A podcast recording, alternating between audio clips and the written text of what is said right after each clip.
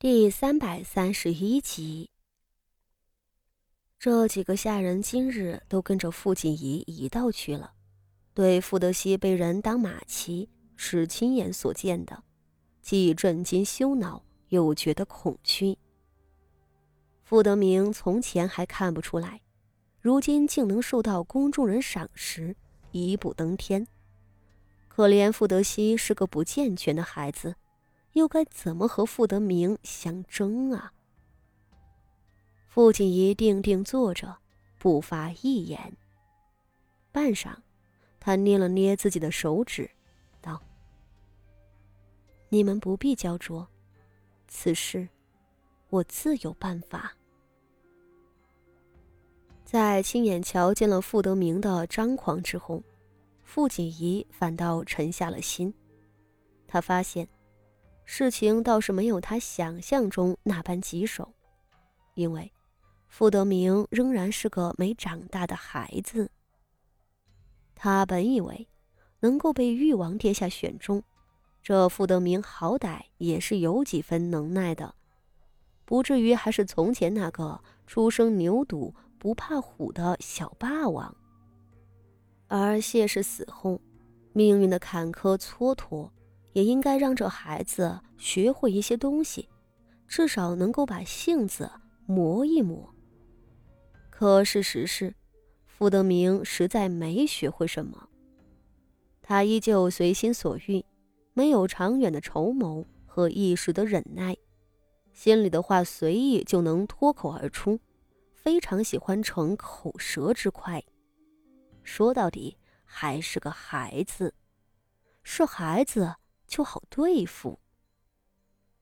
傅锦仪暗暗思虑起来，他发现，他或许可以利用眼下的境况，做一件必须要做，而此前却一直不敢做的事情。自那日傅锦仪闯进学堂打了几个弟弟后，傅家大房里大少爷和五少爷之间的局域就再也瞒不住了。传得沸沸扬扬。这嫡子和幼子的争端，历来是大家族里最热闹的戏码。只是这一次，几乎所有的族中长辈都不看好身为正统的傅德熙。一个不健全的孩子，哪里比得上活蹦乱跳的傅德明？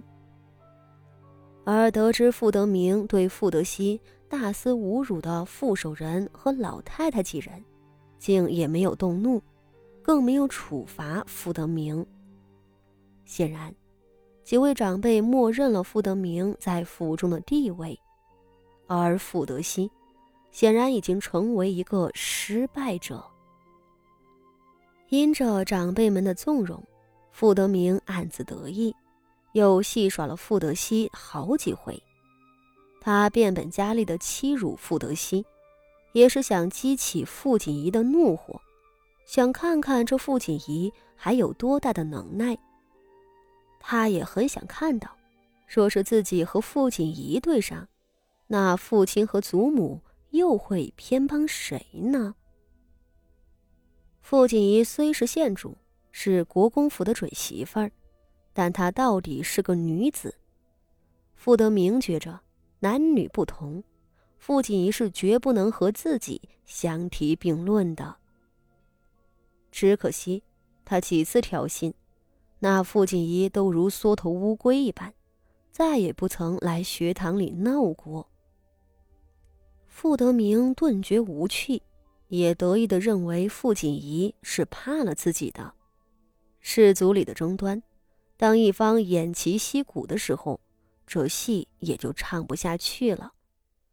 傅德民自然以欺辱傅德熙为乐，但再也没有闹出乱子了。傅府的时光反倒分外平静。如此，很快到了二月初十，是傅守仁的生辰。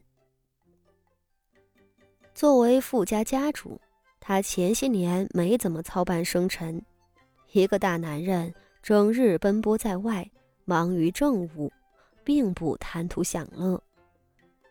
只是这一年，傅家喜事连连，既封获伯爵，又即将嫁女入国公府，另有幼子得宫中赏识，傅守仁还是决定好生庆贺一番。于是傅家便给京城中大半的名门发了帖子，比着老夫人的寿辰来办的。傅家水涨船高，前来庆贺吃酒的人自然不少。傅守仁又存了趁机拉拢结交的心思。便在前院里设了十几桌宴席，招待男客。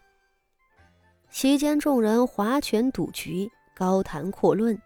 那文臣们自然是趁机结交，武将们也互相比试身手，好不热闹。更有许多人家带了自家的少爷出来，想要趁机攀附一些权贵的。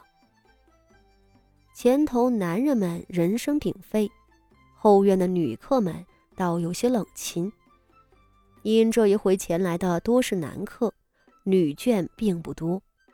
而富家那位炙手可热的县主，不日即将出嫁，再不能见外人的。女孩们不过随意坐着听曲，打发时光。傅锦仪孤零零地坐在芝兰堂的后院里，手里捏着稻谷，喂地上的鸽子。她的嫁衣在一月之前就绣完了，自然大半不是自个儿动手。傅家为她准备的嫁妆也在几日前尽数整饬上锁，该打理的都打理好了。两个教授宫中礼仪的嬷嬷，此时坐在不远处趴着打盹。到了这时候，这嫁娶之事算是紧赶慢赶的筹备好了。没什么可担心的，只是傅锦仪的神色并不平静。他嘴角轻轻抿着，脚底下的鸽子们叫得欢，他的目光却茫然地看向极远的远方，不知在想什么。半晌，他将手中的稻谷尽数撒在了地上，引来一众鸽子。拼命抢食，时候快到了吧？父亲一淡淡道，随即站了起来。这句话令屋子里的下人们颇为费解。时候？什么时候？傅锦仪已经站了起来，他拍拍手道：“花招，你服侍我换件衣裳。”